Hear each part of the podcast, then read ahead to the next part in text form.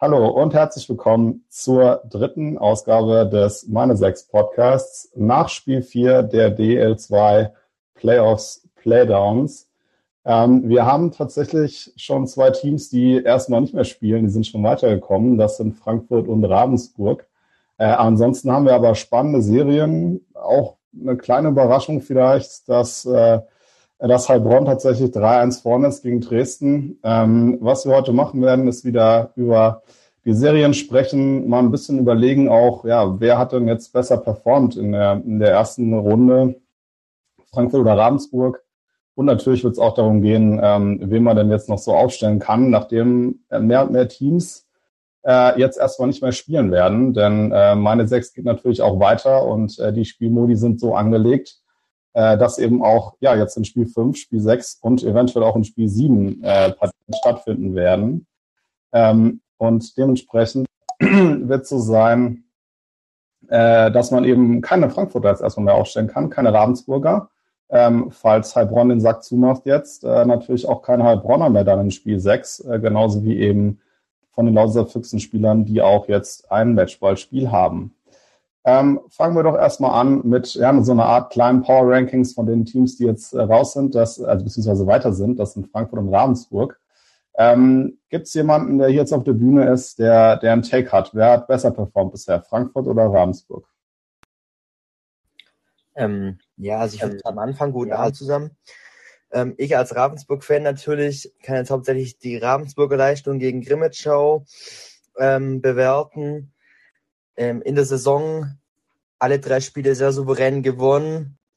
Jetzt in der Serie mit einem Sweep weitergekommen. Drei von vier Spiele auch relativ eindeutig gewonnen. Also ich würde sagen, die Jungs sind gut drauf. Wir sind von Spiel zu Spiel besser klargekommen, ähm, haben ja auch ein sehr, sehr junges Team. Gerade die vierte Reihe hat überraschend viele Tore gemacht und gescored. Ähm, wir sind immer, also Grimmitschau war sehr physisch stark, sehr stark im Vorcheck. Wir sind von Spiel zu Spiel eigentlich damit besser klargekommen. Und ich würde sagen, dass wir jetzt nach den vier Spielen mehr im Playoff-Modus sind und besser drauf sind als davor. Also ich würde sagen, wir sind vom Ranking her gerade richtig gut drauf. Das heißt, ähm, es lag weniger daran, dass, äh, dass Krimitschau vielleicht auch nach vorne nichts zustande bekommen hat, sondern mehr tatsächlich an den Ravensburgern äh, selbst, an der Stärke Ravensburger, dass Krimitschau nach vorne ähm, ja, wenig reißen konnte. Zweimal sogar gar kein Tor geschossen, einmal nur eins. Ja, also definitiv. Die Krimitschauer haben ähm, mit ihr bestes Eishockey gespielt, vor allem in Spiel 3, ähm, wie es auch der Trainer von Krimitschau gesagt hat. Allerdings stehen wir defensiv sehr, sehr stark. Äh, Langmann ist gerade auch ein absolutes Playoff-Monster, was natürlich in dem Moment auch sehr, sehr hilft. Also würde ich eher sagen, dass wir eben so stark waren und Grimmitschau eben gar nicht richtig reinkommen lassen haben, wie das Grimmitschau jetzt irgendwie so schlecht war. Äh, ja, ich habe dazu noch eine leicht andere Meinung. Ähm, ich denke, Grimmitschau ist noch nicht richtig aus der ganzen Corona-Sache rausgekommen. Ich weiß nicht, die haben irgendwie nicht, meiner Meinung nach nicht richtig äh, wirklich überhaupt in den Playoff-Modus reingefunden. Ähm, ja, Ravensburg ist da mit äh, ist, hat die Qualität, sowohl im Angriff als auch in der Verteidigung. Und im Tor braucht man gar nicht drüber reden. Ähm, aber da gibt's sicherlich noch andere Faktoren. Ähm, zum Beispiel, dass ja die, die einzige Chance, die gestern genutzt wurde, war eben der Patzer von Langmann, äh, den die Grimmitschauer dann ausnutzen konnte, um, um ein Tor zu schießen. Und meiner Meinung nach äh, war Grimmitschau äh, von allen Playoff-Teilnehmern jetzt die schwächste Mannschaft. Das heißt, du würdest ähm, Frankfurt insgesamt jetzt, also nach der ersten Runde, als, als stärker einschätzen als Ravensburg aktuell? Also meiner Meinung nach ja, wobei Frankfurt hat auch ein bisschen das, das Glück, dass ähm, eben mit Freiburg auch ein äh, nur die Ersatztorhüter spielen konnten, dass Cervini ausgefallen ist. Aber äh, Frankfurt, sage ich mal, musste sich deutlich mehr beweisen, weil ähm, Freiburg sowohl offensiv als auch defensiv mehr Qualität meiner Meinung nach im Kader hat als Grimmitschau aktuell. Herr Sebastian, wie siehst du das Ganze? Ähnlich wie der Mario. Also Krimitschau, ich weiß nicht, man hat irgendwie so das Gefühl, als hätten die für heute schon die Heimflüge und die Heimreisen geplant gehabt. Also die waren irgendwie nicht wirklich anwesend. Die haben nicht das aufs Eis gebracht, was sie phasenweise während der regulären Saison aufs Eis gebracht haben und, und ähm, Freiburg, also Frankfurt gestern in Freiburg deutlich mehr zum tun gehabt. Ähm, die waren ja nach dem ersten Drittel schon 5-1 vorne und haben auch gemeint, sie schaukeln das Ding locker nach Hause und, und Freiburg hat wirklich alles reingeschmissen, was sie hatten und sind ja auch nochmal rangekommen. Ähm, von dem her was man vielleicht Frankfurt vorhalten kann, ist, dass sie, dass sie vielleicht in solchen Spielen einfach nicht voll durchziehen und da schon zu früh in, in den Verwalten-Modus äh, schalten, was natürlich dann hinten raus, umso enger die Serien dann werden, vielleicht dann auch mal, mal in eine Niederlage dann, dann führt und dann auch zum Verlust der Serie. Aber grundsätzlich sehe ich Frankfurt ähm, aufgrund der Qualität einen minimalen Ticken vor ja, man darf gespannt sein, ob Frankfurt ähm, so ein bisschen diese, ich nenne es jetzt mal leichte äh, Arroganz dann, wie du es, also wie du es jetzt gerade schon gesagt hast, kann man vielleicht leichte Arroganz nennen, äh, wenn man sich eben schon ein bisschen in Sicherheit wiegt, äh, ob das dann auch wirklich äh, in der, in der Top-Serie sein wird, äh, dann, wenn es nachher vielleicht um, um den Finaleinzug geht ähm, oder dann sogar äh, um die Meisterschaft und bei Frankfurt ja sogar um den Aufstieg. Ne? Ähm, man muss auch sagen, Freiburg hat ja schon hart gekämpft, also waren ja auch äh, jetzt gerade auch in dem Spiel wieder deutlich zurück und ähm, das zeugt schon von einer tollen Moral. Also die Freiburger Truppe ähm, hat da einen guten Job gemacht, hat eine gute Saison gespielt und braucht sich auch nicht schämen, jetzt 4-0 rauszugehen. Ähm, die haben alles gegeben. Frankfurt hat's einfach, hat einfach diese Qualität. Jetzt zu erwähnen vielleicht da, in, in, wenn man jetzt ein bisschen den Blick auf meine sechs sieht, ähm, der Neuzugang Van Dam mit zwei Toren und zwei Assists in den letzten drei Spielen. Ähm, jedes Spiel über 20 Punkte damit in den letzten dreien. Also den sollte man auf dem Zettel haben, wenn die Frankfurter wieder einsteigen und für meine sechs wieder verfügbar sind. Ähm, dann lasst uns doch mal weitergehen. Also über die Teams Frankfurt-Ravensburg können wir dann sicherlich noch, wenn die äh, nächsten Serien wieder starten, mehr reden. Aber lasst uns doch zu der wirklich äh, ja, erstaunlichen Serie Dresden-Heilbronn kommen. Also ich habe es mal aufgeschrieben, Schussverhältnis war äh, Dresden jedes Spiel besser. Insgesamt 182 zu 100 Schüsse für Dresden, 16 zu 10 Tore, trotzdem 3 zu 1 hinten. Mario, du als äh, Heilbronn-Fan, wie siehst du das Ganze? Also ist Dresden ähm, besser als Heilbronn bisher und hat Heilbronn Glück? Oder ist es so, dass Heilbronn tatsächlich verdient 3-1 vorne ist? Also meiner Meinung nach ist ähm, Dresden hat jetzt das eine Spiel damit äh, 8 zu 1 gewonnen, ähm, weil sie Heilbronn einfach gebrochen haben mit dem sehr harten Check gegen Thiel. Da äh, war die Mannschaft einfach äh, komplett ähm, ja, aus dem Konzept raus. Äh, hat man dann auch an der Spielweise gemerkt, man hat viele Fouls, Fouls gezogen, ähm, man hat kein richtiges Aufbauspiel mehr zustande bekommen, konnte das den einen Ehrentreffer dann ähm, ja, äh, verbuchen, indem man äh, einen, einen Konter äh, frühzeitig starten konnte. Ja, aber das, ähm, ja, sag ich mal, das spielt jetzt nicht so die große Rolle. Ähm, ob du jetzt 8 zu 1 gewinnst oder nur mit einem Tor Vorsprung, das äh, interessiert am Ende keinen mehr, wenn die Runde vorbei ist. Ähm, und ich denke, in den anderen Spielen, da war ja im ersten Spiel sicher, hatte Heilbronn etwas früh Glück äh, und hat dann auch, äh, wie schon, wie auch Frankfurt dann in den Verwalten-Modus geschaltet, hat gehofft, dass sie es irgendwie über die Zeit retten konnten und konnten es dann erst in Overtime den Sack zumachen.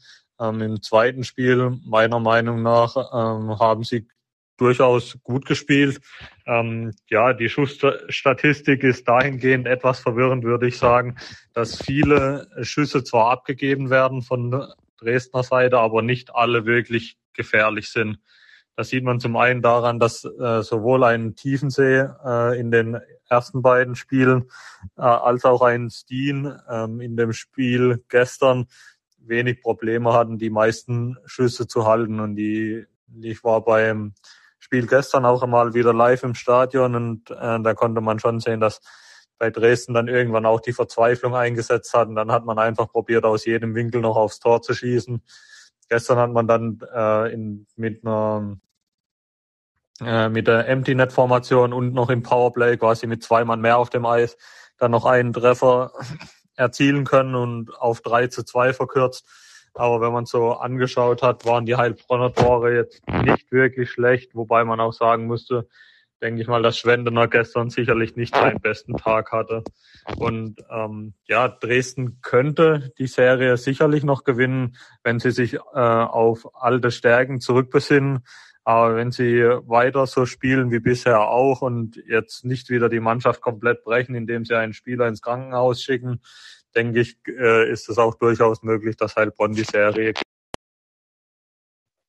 ja, das Torte-Duell geht wohl äh, überraschenderweise aktuell an Heilbronn in der Serie.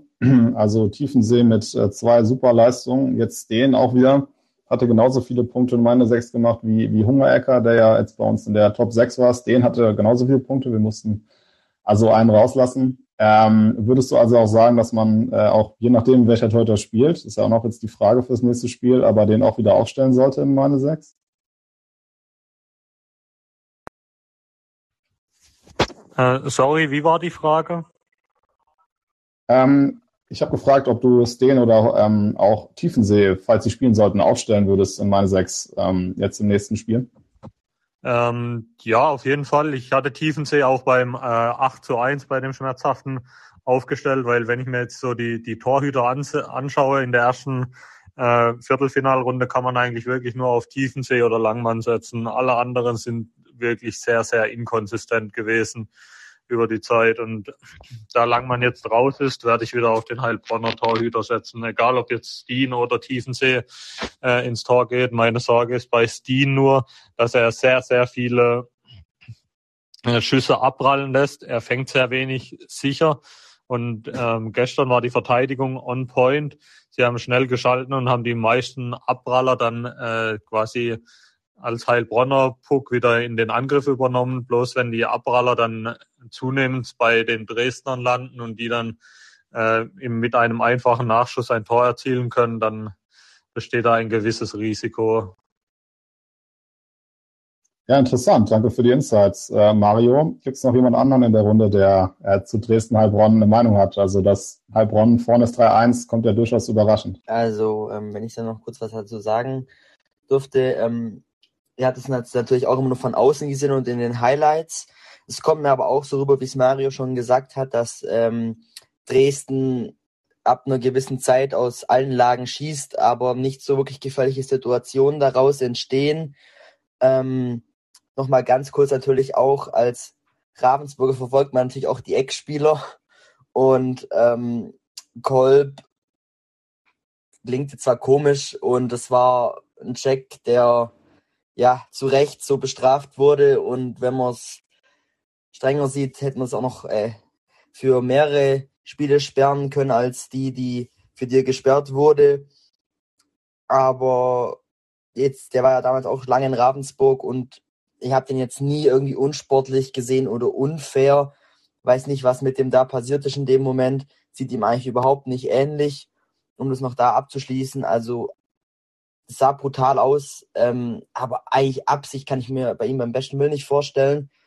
Und sonst, ich finde es tatsächlich gar nicht so überraschend, weil ich habe äh, das Gefühl, dass Dresden irgendwie, bis auf das eine Spiel, wo jeder weiß, wieso das dann so ausgegangen ist zum Schluss, ähm, Dresden irgendwie kein Mittel findet und äh, vielleicht Heilbronn, also kann ich es nur so von außen beurteilen, Dresden ein bisschen äh, outcoached hat, wie es so schön heißt, also ausgecoacht und die Dresden da vielleicht einfach kein, keine Lösung finden und vielleicht auch keine neuen Ideen haben. Ich kenne den Renner jetzt ja nicht persönlich, aber ich glaube, Heilbronn macht es genau richtig und äh, sie bringen die Dresden zur Verzweiflung und machen die Tore in den richtigen Momenten.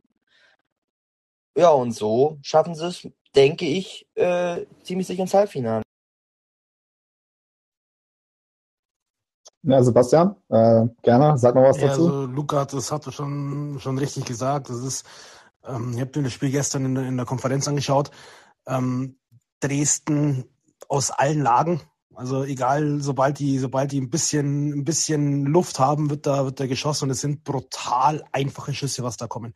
Ähm, 80 Prozent, sag ich mal, sind, sind einfache, einfache Schüsse auf den, auf den Ranzen, sage ich jetzt mal, ähm, wo der Torhüter sich nicht groß strecken oder bewegen muss, sondern wo er einfach, einfach stehen bleiben kann und angeschossen wird, ohne dass er, dass er groß viel dafür machen muss. ähm, sieht Dresden überhaupt nicht ähnlich. Ähm, das, das wirkt schon wirklich verzweifelt, ähm, teilweise auch wirklich mit der Brechstange, ähm, dass wir unbedingt das Tor erzielen müssen. Und dadurch machen sie sich natürlich, ähm, ja, nehmen sie sich selber die Chance ähm, und die Qualität, die sie haben, dass sie das ausspielen können. Ähm, die Torhüter, wie gesagt, ich will ihnen da nichts nehmen. Man muss, man muss bei, bei 60, 70 Schüssen auch erstmal ähm, ja, die Mehrzahl davon halten. Das, so ist es nicht. Aber es sind natürlich auch viele, viele einfache Schüsse dabei, die, wo sie nicht großartig viel dafür tun müssen, dass sie sie halten. Und ähm, das vorletzte Spiel mit dem Check vom Kolb, ja, ähm, ich habe es mir in der in der Wiederholung angeschaut und ich habe es mir auch auch langsam angeschaut. Also es ist ja, ein böser, ein böser Check, er sieht ihn kommen. Ähm, ich will ihm da auch keine, keine Absicht unterstellen, sondern, sondern dieses obligatorische ähm, ja checken oder oder blocken an der an der blauen Linie. Der Thiel geht über die blaue Linie, chippt den Pass zur Seite und hat den Kopf auf der Seite, wo er wo er hinchippt. Und der Kolb so sieht's in der langsamen Wiederholung aus, wie wenn er ihn einfach wegblocken will und, und erwischt ihn halt aber voll am Kopf. Also wie gesagt, äh, ihm da jetzt äh, böswillige oder Verletzungsabsicht zu unterstellen, finde ich hart. Ähm, da gibt's ganz andere Checks, die man, die man in der zweiten Liga schon gesehen hat. Nichtsdestotrotz ähm, war das natürlich dann gerade in dem Spiel auch spielentscheidender. Und Dresden zu dem Thema ausgecoacht. Es wirkt so, ja. Die, die Heilbronner machen die Räume vorm Tor eng, nehmen, nehmen äh, oder drücken Dresden nach außen. Dresden muss die die vermeintlichen einfachen Schüsse von, von außen nehmen, von, von der blauen Linie nehmen, wo, wo für einen Torhüter einfacher sind, wie, wie die Querpässe durch den Slot oder mal, mal einen Rückpass in hohen Slot, wo dann der direkt, Direktabnahme kommen kann. Also das, das spielt Heilbronn richtig, richtig gut und, und Dresden muss dann den Weg finden, ähm, ja, wieder die einfachen Tore zu schießen und, und den einfachen Weg zum Tor zu, zu kriechen und sich nicht immer, immer nach außen und, und vom Tor wegdrängen zu lassen. Dann könnte die Serie nochmal kippen. Aber ich glaube, ähm, dass das Heilbronn, so wie sie momentan drauf sind und, und Dresden wird mit der Brechstange kommen, die werden alles nach vorne schmeißen müssen, weil die nächste Niederlage ist Saisonende, also ähm, müssen sich was einfallen lassen, aber ich glaube, dass das Heilbronn über die, über die Runde bringt. Ja, also ähm, das wäre, also für mein Empfinden wäre es schon eine Überraschung, ähm, weil natürlich Dresden auch einfach eine, eine super Runde gespielt hat, ähm, haben sich dann am Ende die Butter vom Brot nehmen lassen für Platz eins, mussten jetzt gegen Heilbronn antreten und ähm, das, das wäre schon, schon eine harte Sache. Kolb ja auch für drei Spiele gesperrt, nochmal zum Check, ähm, hat seine Strafe also bekommen, ist also frühestens in Spiel sieben wieder dabei, ähm, falls das so kommt, aber dafür muss Dresden erstmal zweimal hintereinander gewinnen. Wenn niemand mehr sonst ähm, äh, wenn niemand mehr sonst was zu der Serie hat, äh, entmutet euch gerne, falls es noch was gibt. Ansonsten gehen wir weiter. Okay, dann machen wir mal weiter mit äh, Kassel gegen Bad Nauheim. Also Kassel 2-0 vorne nach zwei Spielen. Dann kommt Bad Nauheim äh, zurück. Jetzt mit einem 7 zu 5 Sieg. Äh, fulminant, Taylor Wars, vier Tore. Wir haben ja, glaube ich, auch ein paar Fans von den beiden äh, Clubs hier im Raum. Ähm, Dominik, beispielsweise Bad Nauheim-Fan. Schön, dass du dabei bist. Äh, wie hast du das Spiel und die Serie bisher gesehen? Also erstmal muss ich sagen, ich bin unfassbar überrascht, als Nauheim-Fan natürlich auch positiv überrascht, ähm, wie diese Serie verläuft. Zum einen ähm, die Begegnung in der Hauptrunde, relativ eindeutig ähm, für Kassel. Auch ähm, gut, ein Auswärtsspiel hat Nauheim in Kassel gewonnen, aber Nauheim war auch sehr auswärtsstark die Hauptrunde. Ähm, und zum anderen auch, wie Kassel dann nach dem Trainerwechsel noch am Ende der Hauptrunde eigentlich alles weggefegt hat, wie sie sich dann noch das Heimrecht in dieser Playoff-Serie geholt haben. Ähm, zweimal Dresden noch, sag ich mal, bezwungen, um sich dann noch den vierten Platz zu sichern.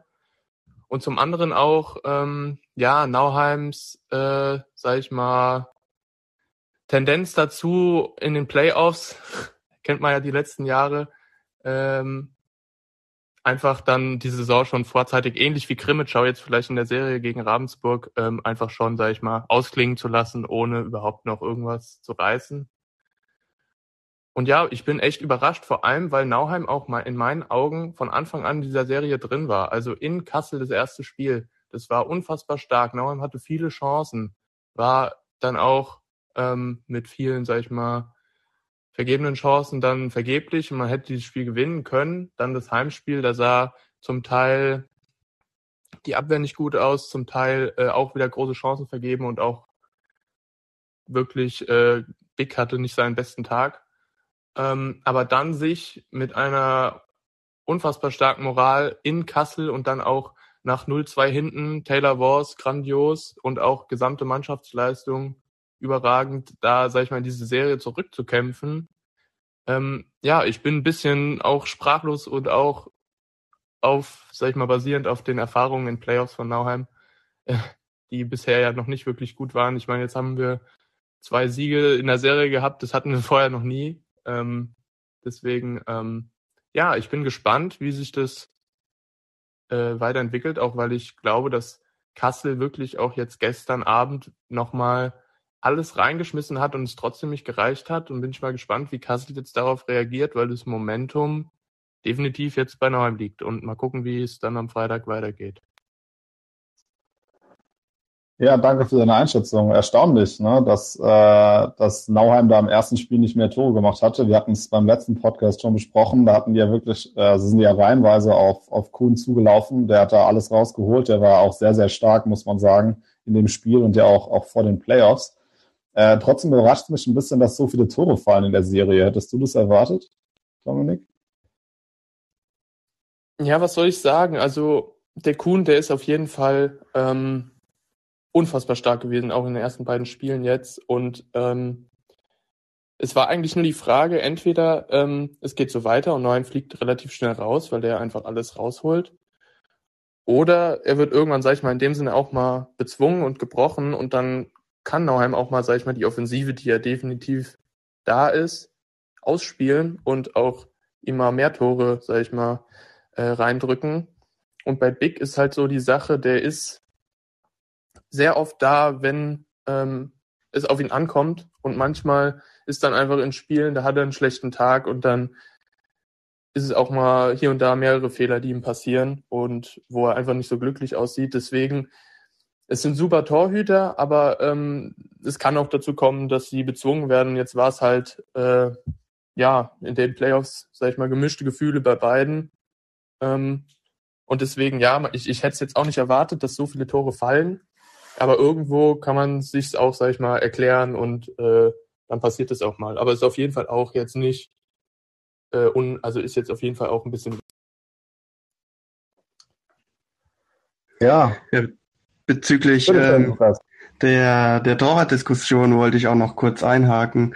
Ähm, also ich besuche auch die Spiele des EC Bad Nauheim und wir hatten oder es wurde im ersten Podcast schon über die Rolle des Torwarts beim Eishockey gesprochen, die ja in dem Sport nochmal eine, eine besondere ist. Und ich glaube, das sieht man auch an der Serie von Kassel Bad Nauheim. Ähm, dass zum Beispiel im ersten Spiel sowohl Kuhn als auch Big wirklich bärenstark gespielt haben. Ähm, nach Verlängerung konnte das Spiel erst 2 zu 1 äh, von Kassel ähm, beendet werden und jetzt ähm, das erste ähm, Spiel in Bad Nauheim, wo Kassel fünf Tore geschossen hat, wo Big ein bisschen neben sich stand, geht dann gleich an Kassel und jetzt ähm, auch im vierten Spiel, wo Kuhn dann mal wirklich bezwungen äh, werden konnte, gebrochen wurde, ähm, dass dann auch die Tore mehr fallen. Also ich finde, gerade in der Serie fällt auf, wie viel mit dem Torwart auch steht und fällt, ähm, sowohl von der Anzahl der Tore her als auch vom Erfolg der Mannschaft.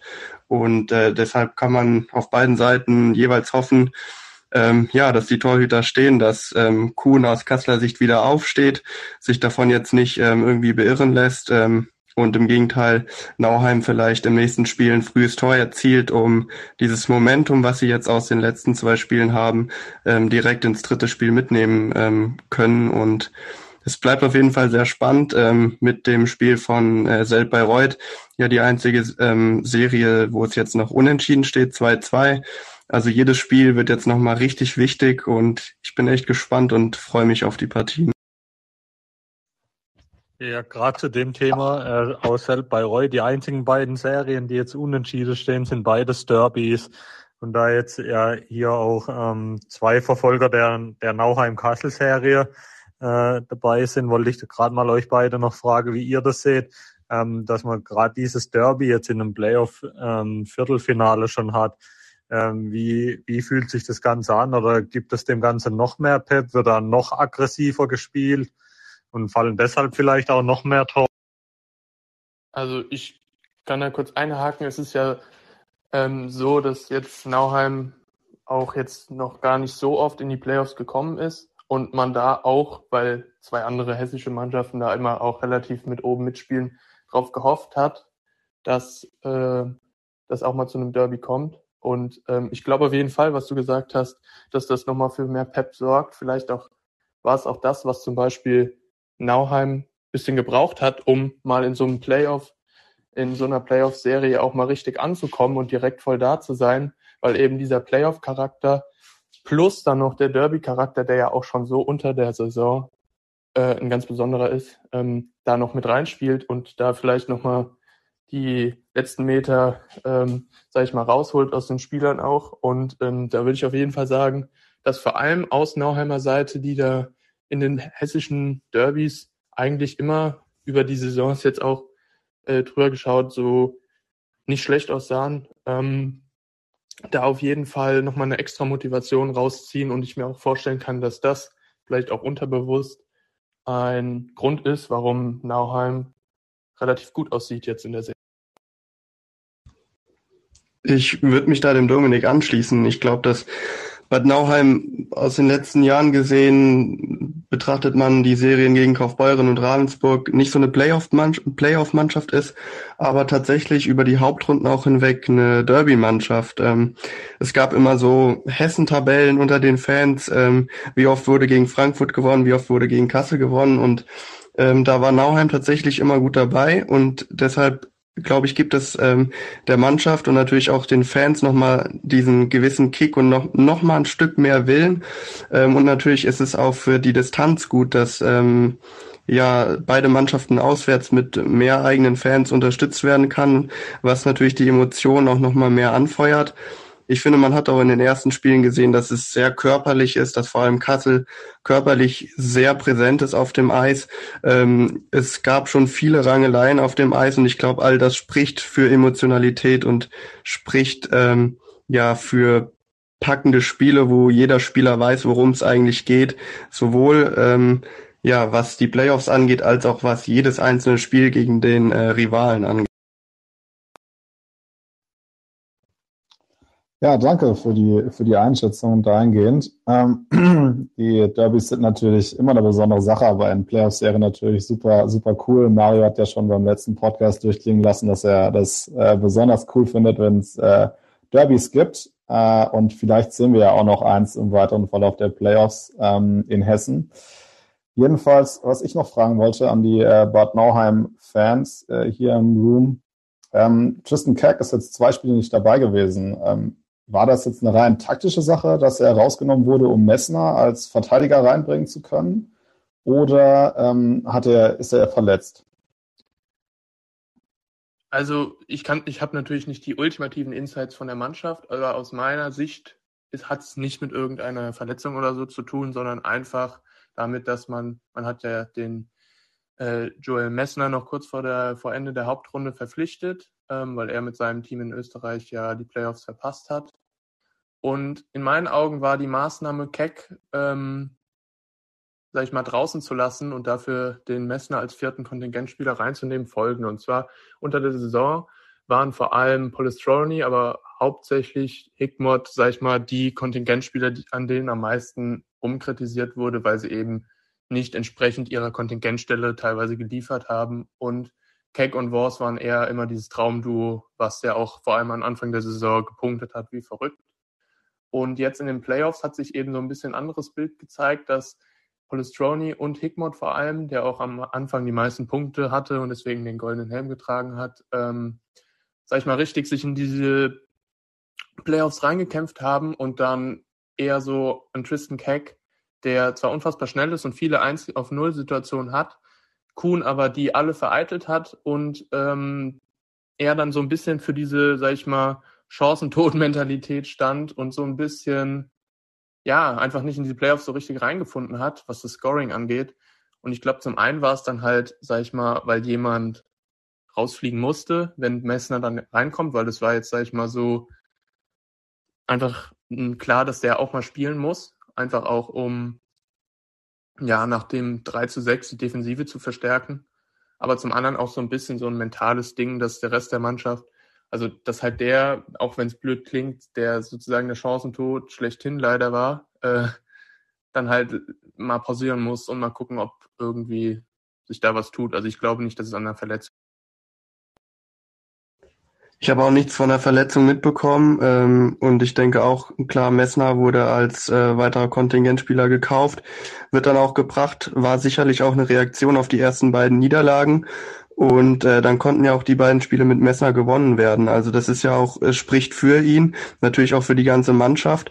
Und das finde ich auch deshalb jetzt eine ganz spannende Frage. Die Konstellation, wie sie jetzt mit Messner auf dem Eis war, eben mit Wors, mit äh, Hickmott, mit, mit Polastroni, konnte jetzt zwei Spiele gewinnen. Also gibt es da jetzt überhaupt einen Grund, was zu verändern?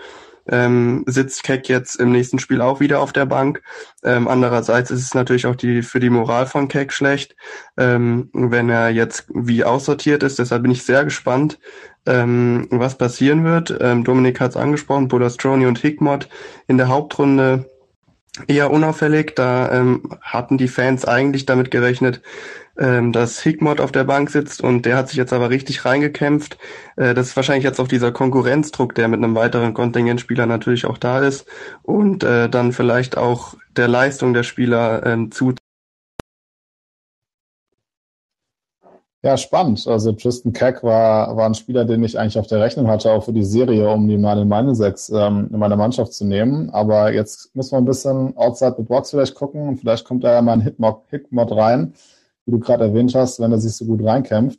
Äh, wir haben jetzt viel über Bad Norm geredet. Ähm, lass uns doch nochmal auch über die, auf die Kasseler Seite kommen. Äh, ich meine auch, wir hatten einen Kassel-Fan hier im Room. Äh, wenn er sich melden will, gerne. Ansonsten könnt ihr zwei uns ja nochmal ein bisschen eure Einschätzung zu Kassel geben. Also, wer sind da denn aktuell die Spieler, die gut drauf sind? Guten Abend zusammen. Ähm, Patrick. Hi. Nicht nur, Hi Patrick. Nicht nur Kassel-Fan, auch Angestellter dieses Vereins, aber ich spreche nicht mit einer Vereinsbrille. Ähm, hab, äh, ja, wie sehe ich diese Serie?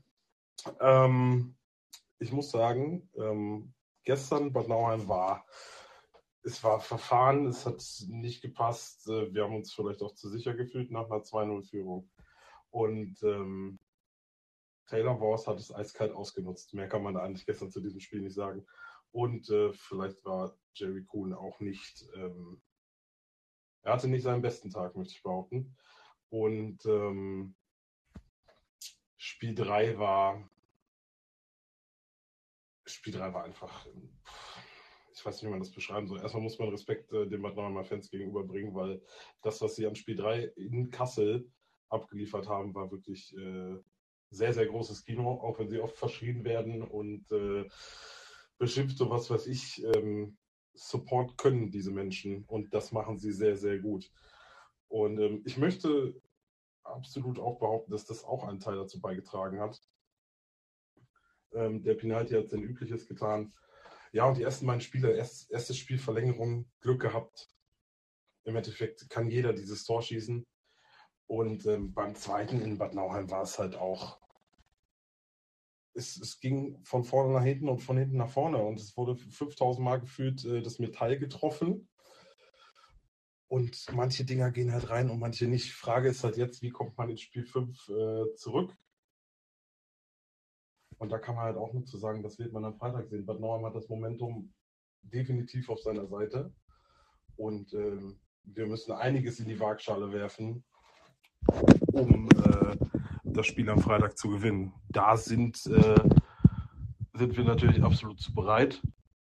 Aber es ist Playoff-Hockey. Man kann alles sagen und es passiert genau das andere. Ja, also äh, schön, deine Einschätzung dazu zu hören. Ähm, man sieht ja auch gerade jetzt dieses Jahr, was es für einen Unterschied macht, wenn die Fans wieder in der Halle sind, im Gegensatz zu letztem Jahr. Ähm, wir haben es auch schon gehört, es gibt es gibt viele Reibereien auch auf dem Eis. Ähm, das trägt sicherlich nochmal dazu bei, dass das Ganze einfach äh, emotionaler wird. Ähm, wie ist so deine Einschätzung zum Team? Also wenn du jetzt äh, aktuell mal deine eigene Mannschaft in meine sechs aufstellst, sind da einige Kassler dabei? Ähm, selten, wir haben auch ähm, Liga gespielt zur Hauptsaison mit äh, Betreuerstab und äh, ein paar Jungspielern und äh, wir haben eigentlich nie ähm, Menschen aus dem eigenen Team oder Spieler aus dem gegnerischen Team, an dem wir, äh, gegen die wir an dem Tag gespielt haben, aufgestellt. Weil das ist immer so, ja, es ist halt, es ist irgendwo ein anderes Insight. So, du kennst die Jungs, du siehst die jeden Tag und ähm, ja, aber sicher steht da mal äh, ein McQueen drin oder ein Whitener drin, der gerade auch absolut liefert. Der Junge ähm, spielt super gutes Eishockey und äh, Kassel besteht nicht nur aus Jamie McQueen, auch äh, Corey Trevino nach langer Verletzung jetzt wieder zurück, hilft auf jeden Fall sehr. Und ähm, es ist eine gute Mischung. Und äh, die Saison war absolut zerfahren, möchte ich behaupten. Es gab Ups und Downs mit Trainerwechseln und so weiter. Aber sie haben sich zusammengerissen und sie haben den letzten Push noch gemacht. Und ähm, jetzt wird man sehen, wie weit es geht. Ja, äh, mit den Insights ist natürlich interessant. Wir äh, wollen da jetzt auch gar nichts mehr so sehr drauf eingehen, ähm, weil du da natürlich auch nicht irgendwie äh, in Schwierigkeiten kommen sollst. Ähm, noch, also ich, ich habe auch ganz gern mit Schwal im Team. ich habe immer das Gefühl, der kann jederzeit ein Tor oder eine Vorlage machen in jedem Spiel. Also es ist auf jeden Fall auch jemanden, den man auf der Rechnung haben sollte. Und bei Kassel machen ja auch die Verteidiger immer wieder viele Punkte in meine sechs. Also ein Keusen oder auch ein Tram ist äh, ähm, aktuell eigentlich ziemlich gut drauf. Der hat jetzt gerade nochmal einen richtigen Push so am Ende der Saison und auch jetzt in die Playoffs rein.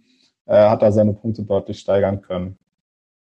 Ähm, falls niemand mehr was jetzt zu der Serie hat, äh, Kassel gegen Bad Nauheim, würde ich sagen, gehen wir weiter und machen ja die Playdowns, die wirklich spannend sind. Ähm, ich würde mal sagen, wir fangen an mit der Serie Bad Tölz gegen Weißwasser und dann als grünen Abschluss die super spannende Serie Bayreuth gegen Selb. Äh, ja, Bad Tölz. McNeely ist jetzt raus. Hertel ist jetzt wohl auch raus. Hölze ist auch raus gewesen jetzt die ganze Zeit. Also es kann tatsächlich sein, dass sie weder Hertel noch Hölze im nächsten Spiel haben. Und dann kommt auch noch so ein Unglück dazu, wie ähm, ein Tor, äh, das äh, Hertel hält den, den Puck, er geht gegen die Bande, prallt dann gegen seinen Rücken und dann ins Tor. Also das ist bezeichnend für das, äh, was gerade in Bad Tölz insgesamt einfach dabei, so legt man 3-1 hinten gegen Weißwasser. Ähm, wie ist die Einschätzung zur Serie hier in der Runde? Ja, also, ja, also meine, meine Meinung zur, zur Serie ist, ist die, ähm, dass äh, die, die Tölzer haben jetzt wirklich gar kein Glück und dann kommt auch noch gnadenlos das Pech dazu. Ich meine, wenn dir zwei Torhüter innerhalb von einer Woche ausfallen, das ist schon wirklich sehr, sehr ähm, unglücklich, möchte man sagen. Dann auch noch äh, quasi der, der Topscorer wird dann so eiskalt abgeräumt und ähm, dann kommt auch nicht mal eine Strafe dabei raus. Das ist halt schon traurig. Ich spreche jetzt auch gar nicht von Absicht oder irgendwas. Ähm, das ist halt auch dann wieder, ja, da kann man durchaus mal die, die Schiedsrichterleistung auch mal in Frage stellen.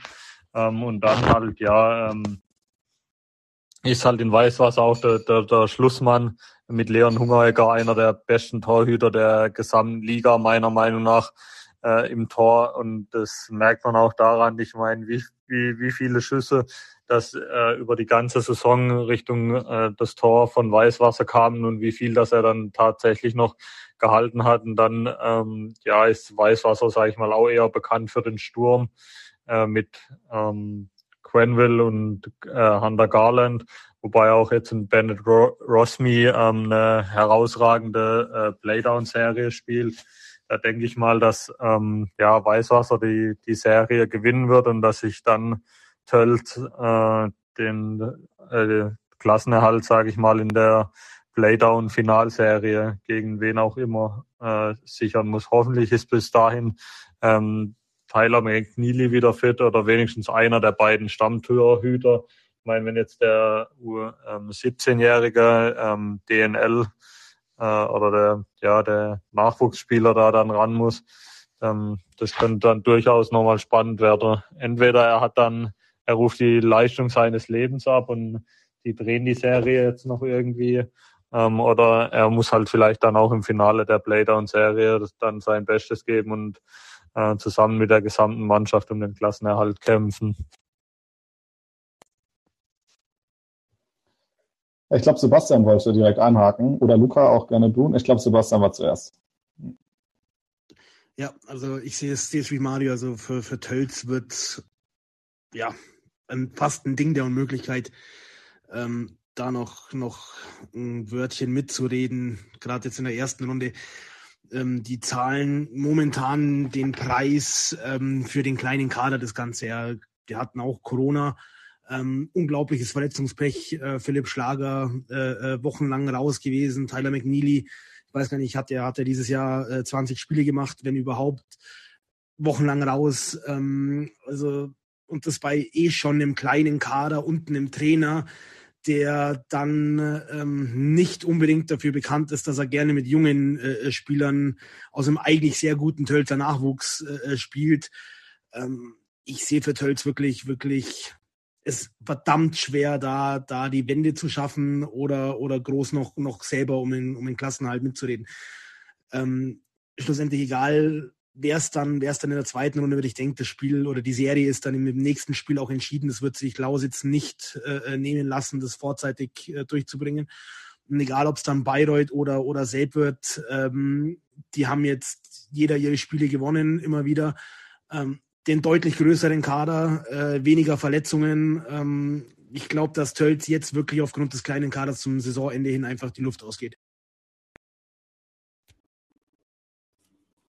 Ja, also ich kann mich euch beiden nur anschließen. Ähm, wie Mari schon gesagt hat, äh, äh, man hat kein Glück und dann kommt auch noch Pech dazu. Ähm, es ist halt echt krass. Wir haben in unserem ersten Podcast damals schon drüber geredet, dass wir alle vermutet haben, dass ähm, Stölz richtig schwer haben wird. Ähm, viele Verletzte, kleiner Kader die ganze Saison. Ähm, da kannst du noch körperlich so fit sein, das merkst du irgendwann mal und sei es nur von der Konzentration her, dann kommt der Pass nicht mehr, dann kommt man den Schritt zu spät, dann geht der Schuss am Pfosten und dann kommt noch so, ein, so eine Gurke, die, die am Rücken hinten reinfällt dazu und die erste Reihe von den Füchsen ist schon die ganze Saison stark. Äh, Rosmi dreht gerade auch voll auf und ähm, bin mal gespannt. Also ist mein Tipp, dass die Tölzer die Serie verlieren werden. Und da bin ich mal gespannt, um jetzt mal eine gute Überleitung zu machen, ob sie dann auf Bayreuth oder auf die selber Wölfe treffen, weil da ist es ja noch lang nicht vorbei. Ja, danke für die Überleitung. Das, das ist auf jeden Fall wahr.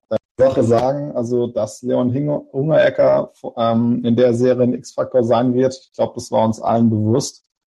Er ist ja auch der wirklich überragende Torhüter in meine sechs dieses Jahr, also dass die durchschnittlichen Punkte von ihm über 20. Äh, da hat er einen riesen Vorsprung vor dem nächstbesten Torhüter.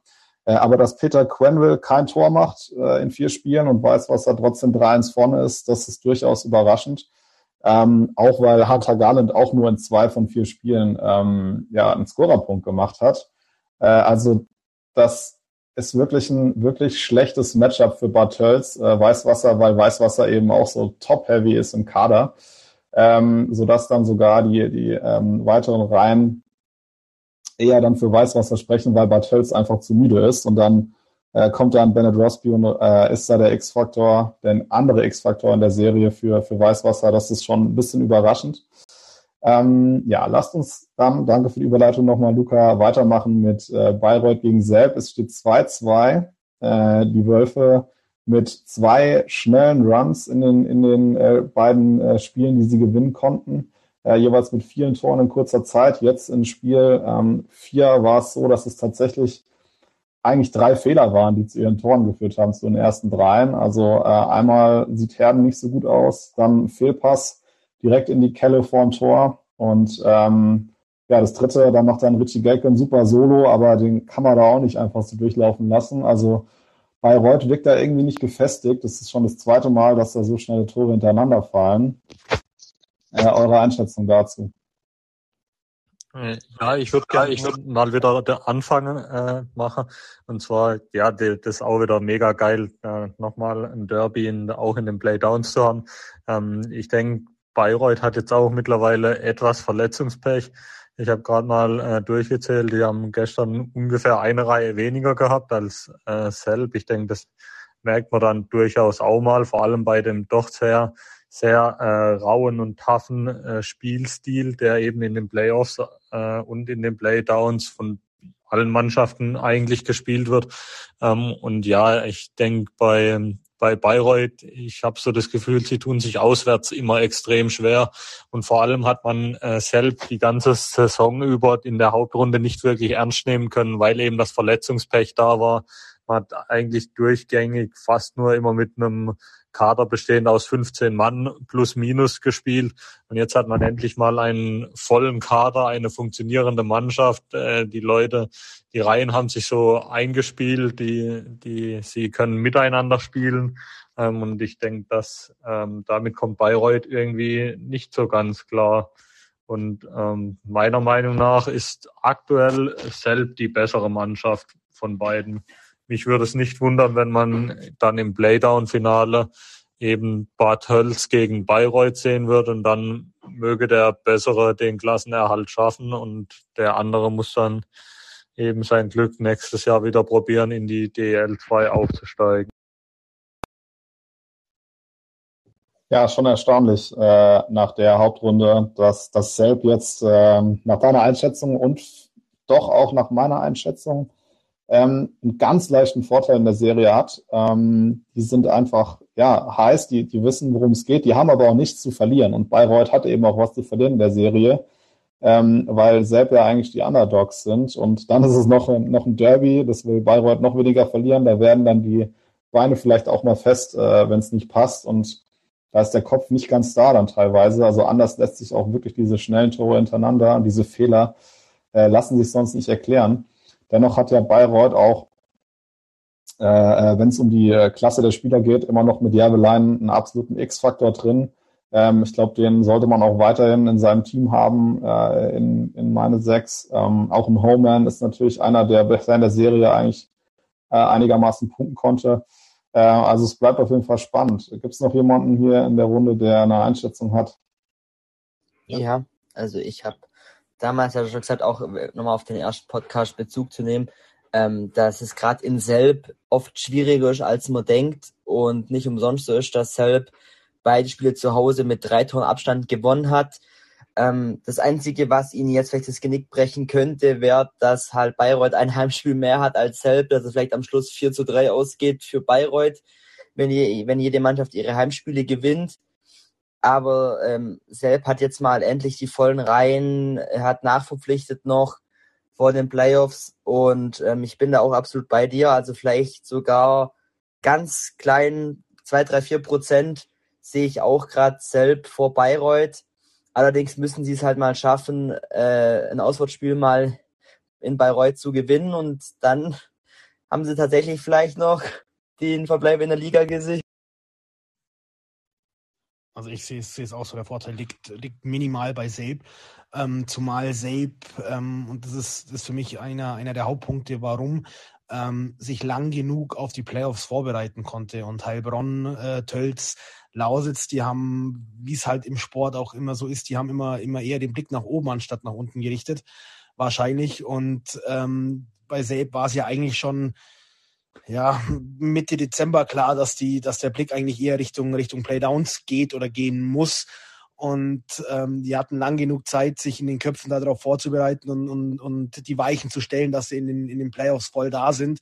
Und ich glaube, glaube auch, dass die, dass die, also spätestens, wenn es dann gegen Partet gehen sollte, ähm, da dann auch den Auswärtssieg schaffen und wahrscheinlich auch den, den Ligaverbleib dann, dann packen werden weil sie einfach, wie gesagt, lang genug schon Zeit hatten, sich, sich auf die Situation einzustellen, mit dem Kopf bereit zu sein, vielleicht auch ähm, ja die letzten Spiele genutzt haben, um sich dann mit den Neulingen äh, einzuspielen und, und die letzten Feinheiten abzustimmen, um dann eben jetzt, wo es zählt, dann, dann aufgrund der vielen Verletzungen, aufgrund von Corona, dann wirklich jetzt in den Playoffs dann auch voll da zu sein. Und wie gesagt, das ist die, die einzige Mannschaft mit, mit Lausitz zusammen, die fast aus dem Vollen schöpfen kann.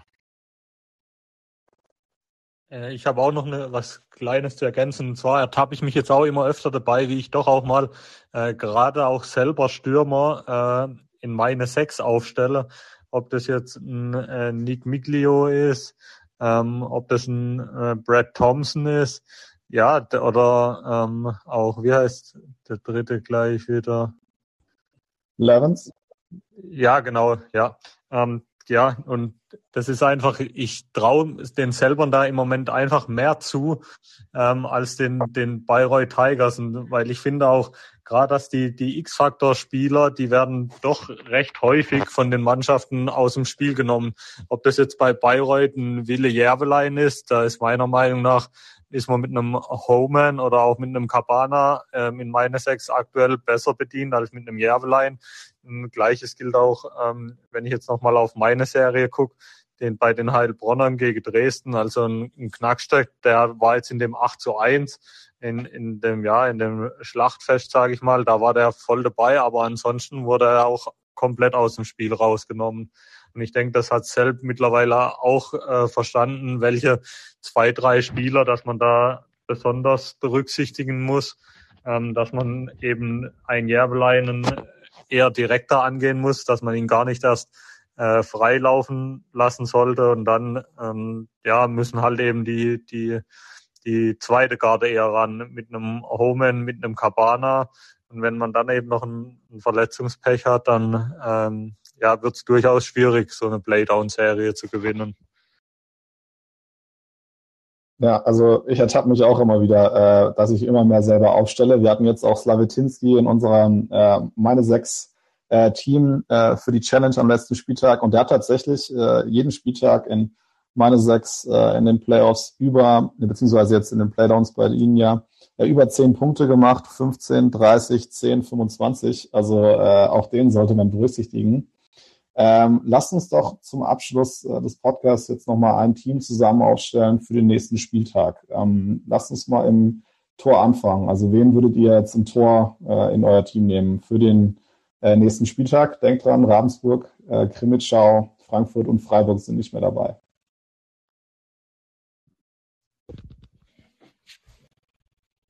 Ja. Gerne, Patrick? Ähm, ja, es ist sehr schwierig, aber ich würde definitiv auf äh, Leon setzen, weil kontinuierlich, äh, er punktet kontinuierlich. Der Junge ist, ich weiß nicht, was bei dem abgeht. Also es läuft einfach, wenn du ihn da hinten drin stehen hast. Sicher hat er auch mal einen schlechten Tag, aber da erwarte ich mir zumindest.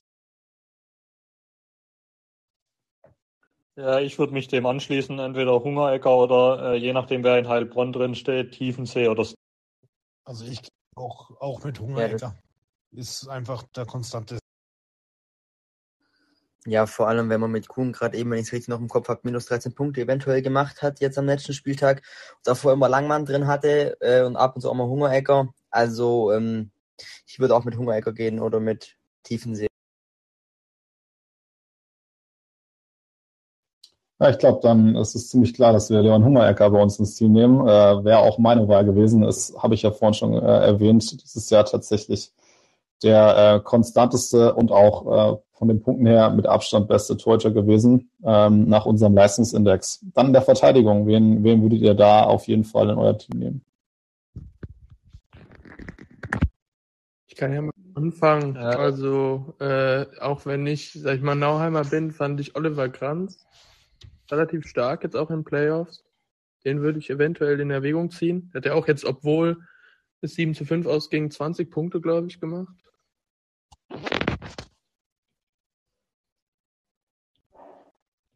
Ja, auch wenn ich äh, jetzt ungern einen Dresdner nehmen würde, aber Suvanto fand ich gerade in der Serie Heilbronn gegen Dresden auch extrem stark.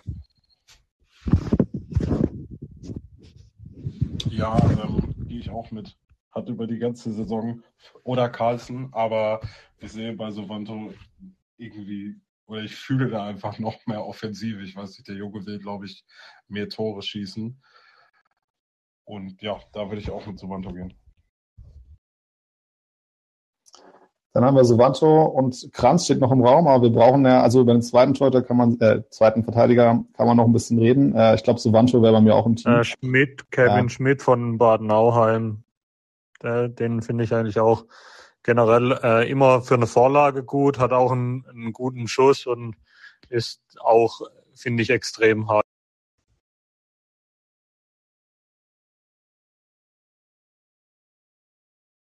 Ja, bin ich dabei. Ähm, wurde ja auch zum Verteidiger des Jahres gewählt, äh, auch im letzten Spiel, glaube ich, über 20 Punkte, aber auch in Stefan Dram bei Kassel. Ähm, hast du Fabi auch schon erwähnt. Ähm, auch am Ende der Hauptrunde stark aufgedreht. Ähm, an der Leistung knüpft er jetzt in dem. Ja, ich glaube, da einigen wir uns doch auf äh, Suvanto und dann ähm, auf äh, Kevin Schmidt oder dann eben einen weiteren Kassler, Kranz oder äh, Tram. Jetzt brauchen wir noch drei Stürmer. Wie sieht's da aus? Ja. Also für mich ohne Frage. ja, den hätte ich jetzt tatsächlich auch. Ja, der ist gut drauf. Ich glaube, der hat auch vor seinen vier Toren jetzt auch noch äh, auch ein Spieler vor zwei Vorlagen gemacht. Also der hat auf jeden Fall gut abgeliefert in den letzten beiden Spielen. Wen habt ihr noch im, im Petto? Also ähm, jetzt, wenn wir gerade dabei sind, äh, zum Thema gut drauf, also Bennett Rosmi, also die letzten Spiele eigentlich immer, ja, mindestens ein Tor, ein Assist, wenn nicht sogar zwei von beidem. Also wenn der jetzt nochmal im letzten Spiel die Tölze in ja, weitere Abstiegsschwierigkeiten bringt, dann denke ich, ist der aktuell auch gut.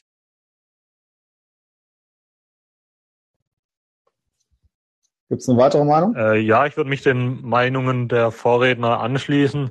Ich habe mal noch ein bisschen geguckt. Della Robert hat einiges an Assists ähm, von Heilbronner Seite abgeliefert. Ähm, ansonsten finde ich auch noch, dass ein ähm, Nick Miglio von Selb auch noch ja ziemlich on fire ist. Also ich würde auch, auch Taylor Wars ähm, nehmen Wille Jäveleinen und ähm, den Justin Kirsch. Der ist mir jetzt im, im, letzten Spiel auch oder ist auch immer wieder wieder für, für ein Tor und ein Assist gut. Ja, der Mann ist eine Willensmaschine, ne? Also der, da merkt man einfach in seinen Aktionen, äh, der will das Ding jetzt zumachen. Okay, also, also haben wir, wen haben wir? Wir haben ähm, gehabt, Taylor Wars ist, glaube ich, gesetzt. Äh, ein Rosmi, puh, also würdet ihr echt Rosmi aufstellen? Also ich, äh, klar, der hat das jetzt gut, der hat das jetzt gut gemacht, aber also da würde ich doch eher dann zu den klassischen Quenville oder Garland tendieren. Also würdet ihr Rosmi echt über die beiden äh, aufstellen? Ja, also halt, ich hatte in den letzten Spielen oft immer einen von beiden, Garland oder Grenville, und dann war ich irgendwie immer ziemlich enttäuscht, dass ich Rosby nicht hatte. Und jetzt dachte ich mal halt, fürs nächste Spiel gebe ich ihm jetzt einmal das Vertrauen. Also, ja, ich nehme kann man, kann man durchaus mitgehen, ja. Weil Quenville und Allen sind beide eiskalt momentan und der Rotten ist halt heiß wie Frittenfett. Also der, was der momentan abliefert, ist gigantisch und, und da ist ja auch kein Ende jetzt in Sicht, dass der jetzt mal irgendwie ähm, ein schlechtes Spiel drin hat oder, oder nichts verreist. Also würde ich jetzt über Quenville und Garland da bin ich auch dabei. Bennett Rosmi ist äh, irgendwie heißer und ich, ich kann mich auch noch zurückerinnern an die Hauptrunde, wo Arno Tiefensee bei uns im Tor stand. Da äh, hat man sich eher davon distanziert und jetzt in den Playoffs ähm, ein komplett anderer Charakter, bis auf das, ähm, ja, das, das eine äh, äh, ja, sehr, sehr äh, schlechtes Spiel. Aber da fand ich auch, dass er sehr wenig für die Tore konnte, aber ähm, ja, es gibt einfach äh, gewisse Charaktere, gewisse Spieler, die jetzt nochmal in den Playoffs und Playdowns äh, irgendwie komplett aus sich rausgehen und dann äh, ein ganz anderes Level erreichen. Und dazu zählt meiner Meinung nach auch ein Bennett Ross Okay, überredet. Dann nehmen wir äh, Rosmi rein und also von meiner Seite gerne auch, wie du es schon gesagt hast. Ich glaube, Mario war es. Nick Miglio, bin großer Fan. Ähm, der Mann ist echt stark, war auch der Lichtblick in der selber Saison, während es ganz viele Verletzte gab, äh, Corona-Kranke. Ähm, war immer einer, der den Spielwitz beibehalten hat und äh, das setzt er jetzt auch fort. Ähm, ist einfach ein cleverer Spieler.